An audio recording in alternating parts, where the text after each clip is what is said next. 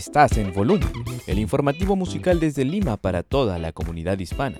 Soy Pablo Macalopucumpen y el episodio de hoy, viernes 19 de febrero, se lo dedicamos a la juventud, a su aporte a las artes y a lo que nos tienen que enseñar desde la música. Pero antes, algunas noticias importantes de la semana.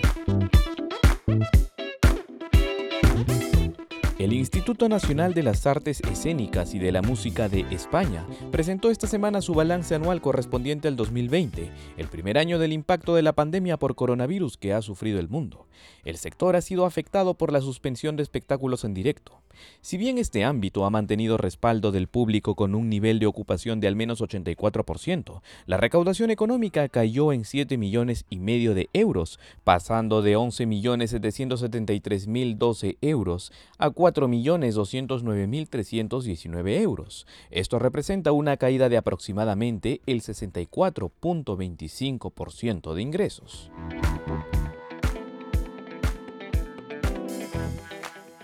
En América Latina poco a poco se retoman las actividades en vivo. Entre los primeros en hacerlo está el Teatro Municipal de Sao Paulo en Brasil, el Teatro Mayor Julio Mario Santo Domingo de Bogotá, Colombia, y la Orquesta Sinfónica Nacional de Uruguay en el Auditorio Nacional del Sodre de Montevideo. Estas instituciones tendrán presentaciones con aforo limitado o al aire libre, siguiendo los protocolos establecidos por la Organización Mundial de la Salud ante la pandemia por COVID-19. Sin embargo, este es un impulso destacado para el sector musical de cada país, afectado de manera distinta por la pandemia. El teatro que sí parece tiene la situación más complicada es el Metropolitan Opera House de Nueva York. La Alianza Internacional de Empleados de Escenarios Teatrales ha señalado que la temporada 2021-22 de dicho teatro está en peligro, a menos que los directivos del Met vuelvan a las negociaciones con los trabajadores. El jefe del Met, Peter Gelb, les propone un recorte salarial del 30% que estaría vigente inclusive después de la pandemia. El presidente de la Alianza Internacional de Empleados de Escenarios Teatrales ha dicho que Gelb está utilizando de manera cruel y cínica la pandemia como excusa para apuñalar a sus trabajadores por la espalda, poniendo en peligro el futuro de la legendaria Casa de Ópera.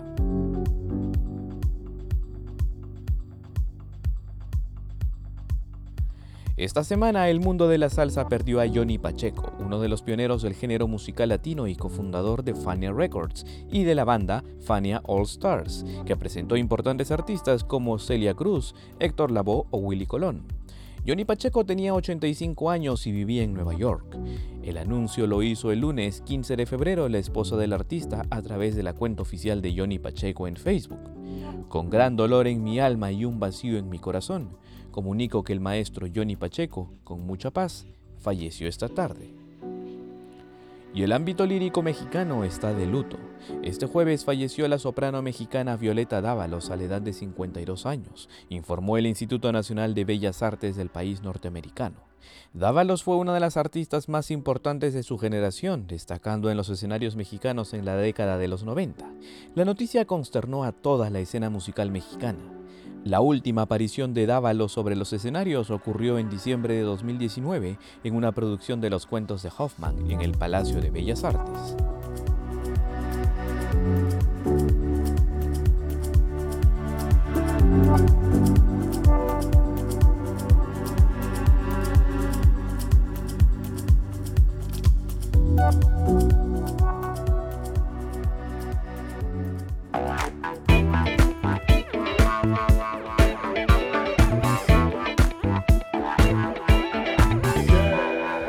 Escuchando Volumen, el informativo musical desde Lima para toda la comunidad hispana.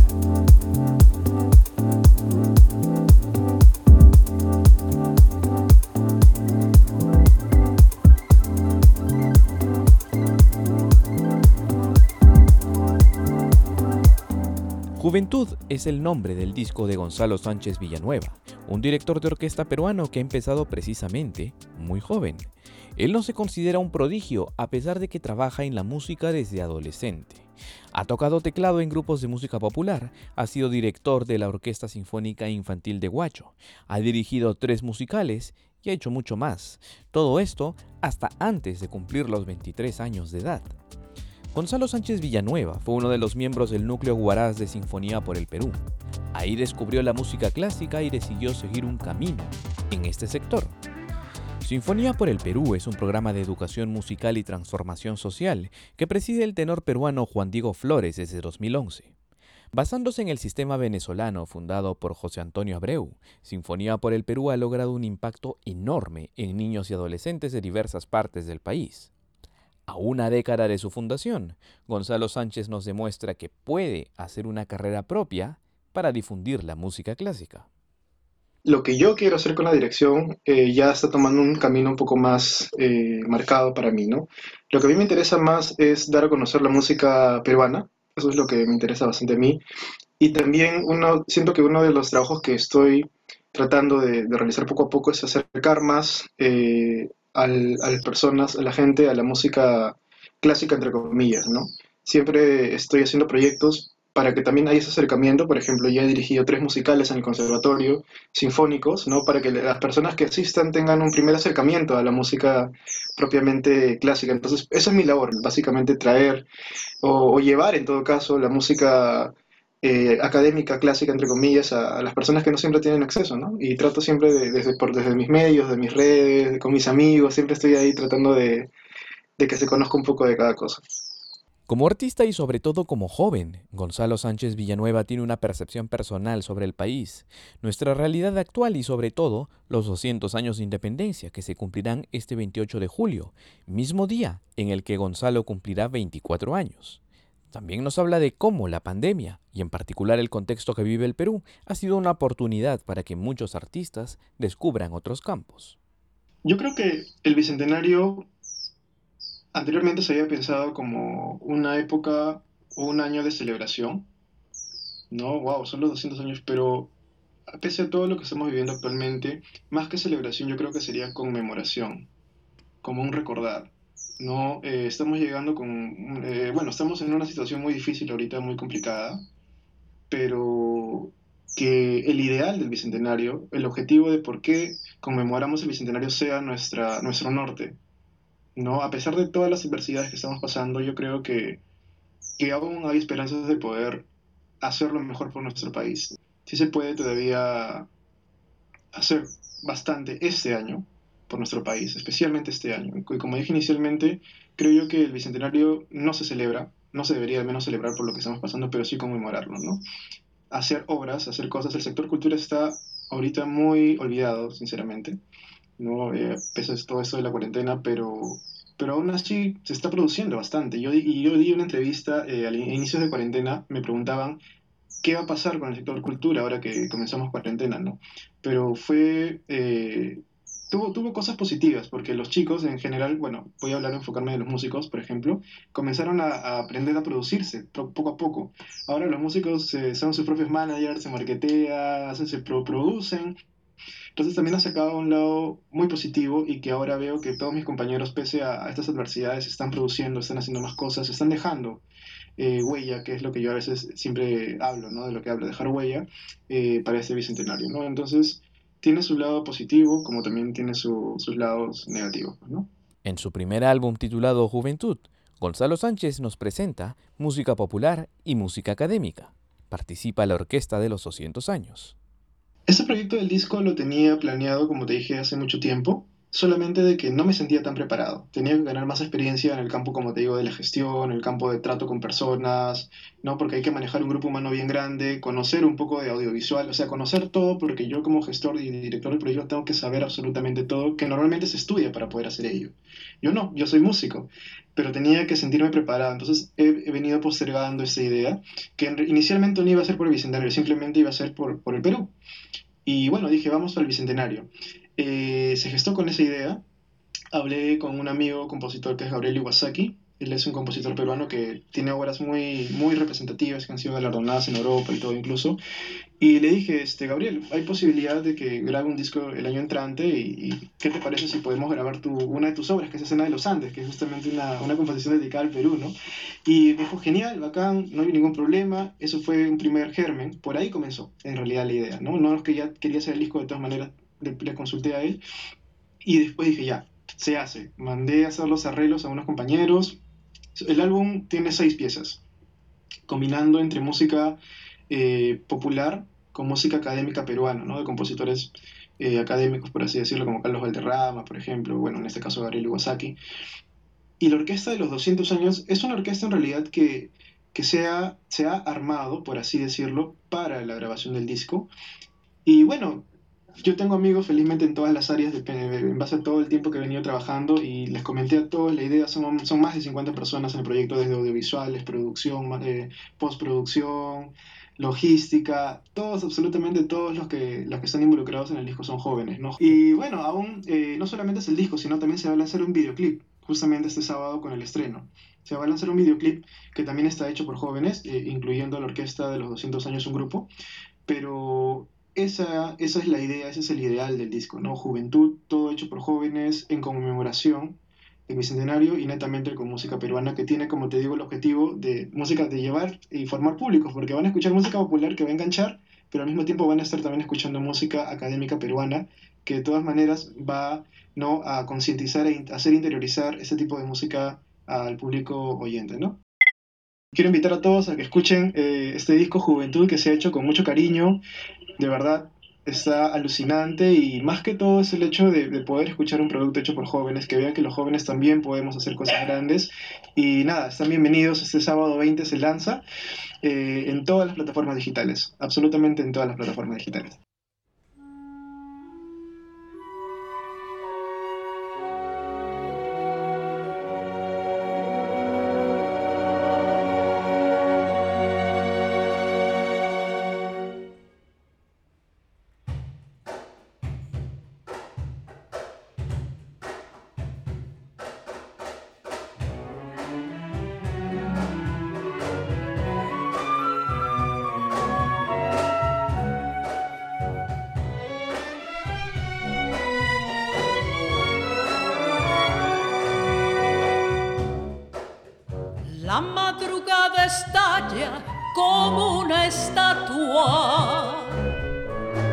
como una estatua de alas que se dispersan por la ciudad. Y el mediodía canta campana de agua. Campana de agua de oro que nos prohíbe la soledad. Y la noche levanta su copa larga larga y copa larga, luna temprana por sobre el mar.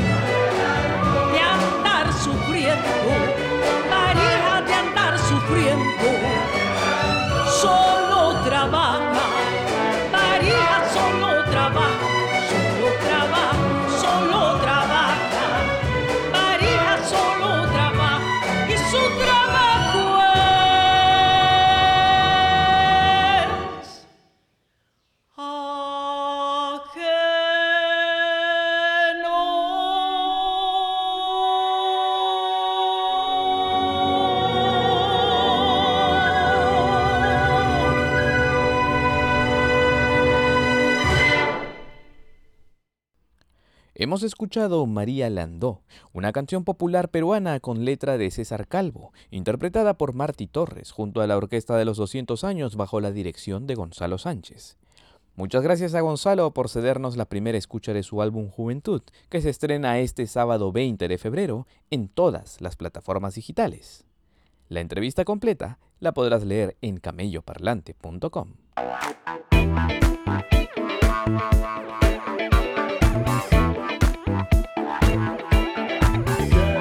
Escuchando Volumen, el informativo musical desde Lima para toda la comunidad hispana.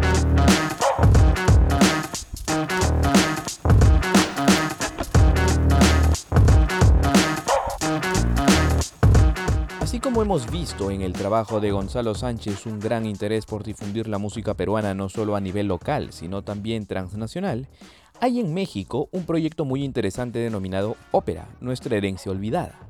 La misión de esta organización es hacer pública una oferta de consumo cultural en torno a la ópera mexicana para las audiencias conocedoras o no de la ópera. Este sábado tienen un programa titulado La Mujer en la Ópera, bajo la conducción de la investigadora especialista en el siglo XIX, Yael Vitrán, quien conversará con la soprano Ana Rosalía Ramos sobre el rol de la mujer en la historia de México y la ópera en México durante el siglo XIX. Y además, este miércoles 24 de febrero se transmitirá desde la página en Facebook de Capilla del Arte UDLAP el estreno moderno de dos áreas de la ópera mexicana La Venta Encantada de Miguel Planas, a cargo de tres jóvenes artistas mexicanos, la soprano Ana Rosalía Ramos, el barítono Carlos Reynoso y el pianista Alejandro Miyaki. Esta ópera rescatada del olvido se estrenó en 1871. La Sociedad Filarmónica de Lima continúa con su ciclo de variaciones sobre cuerdas, una temporada de verano virtual con cinco importantes guitarras peruanas. Desde hoy ya está disponible el concierto del guitarrista Álvaro Mendizábal, quien presenta un programa con obras de Johann Sebastian Bach, Astor Piazzolla y Johann Caspar Merz. El link de acceso al concierto es gratuito y lo puedes encontrar en todas las redes sociales de la Sociedad Filarmónica de Lima, en Facebook, Twitter e Instagram. Este fin de semana el colectivo de compositoras peruanas Retama nos presenta la sexta entrega de su proyecto imaginario fonético. Este sábado 20 de febrero está programado el estreno de las obras Abrazas y Sueltas para mezzosoprano, clarinete bajo y electrónica, compuesto por Gabriela Díaz Gamboa, basada en la obra Poema 2 de Tilsa Ota y con interpretación de la mezzosoprano Cristina Calderón y la clarinetista Rubí Rubio. En tanto, el domingo 21 de febrero se presentará Hojas de papel para narradora, flauta traversa, violonchelo y electrónica fija, compuesto por Claudia Sofía Álvarez, basada en el poema 1 de Tilsa Ota y con la interpretación de Natalia Gutiérrez Guzmán en la narración, Cini Rueda en la flauta traversa y Samanda Cigüeñas en el violonchelo. Y para los más pequeños de la casa, el Gran Teatro Nacional tiene preparado la transmisión de Sisi y su primera ópera, una historia creada por el dramaturgo peruano Mateo Chiarella, protagonizada por Patricia Barreto, Cari Rodríguez, Giancarlo Torrese, junto al Coro Nacional del Perú y el Coro Nacional de Niños del Perú. Un trabajo estupendo para acercar a los más pequeños al mundo de la ópera de una manera divertida, en la que no solo aprenderán los conceptos musicales, sino también las diferencias de las voces y a los compositores más representativos de este género. Se transmite para todo el mundo este domingo 21 de febrero a las 5.30 de la tarde, a través de Facebook Live desde la página oficial de Facebook del Gran Teatro Nacional de Lima. Gracias por escucharnos, seguirnos y por compartir volumen. Nos encuentras en camelloparlante.com, así como en Facebook, Twitter, YouTube, Spotify, Apple Podcast y SoundCloud. Por favor, sigue cuidándote, usa la mascarilla correctamente y mantén tu distancia. Muchas gracias por seguirnos y volvemos la próxima semana con más información y más entrevistas. Chao.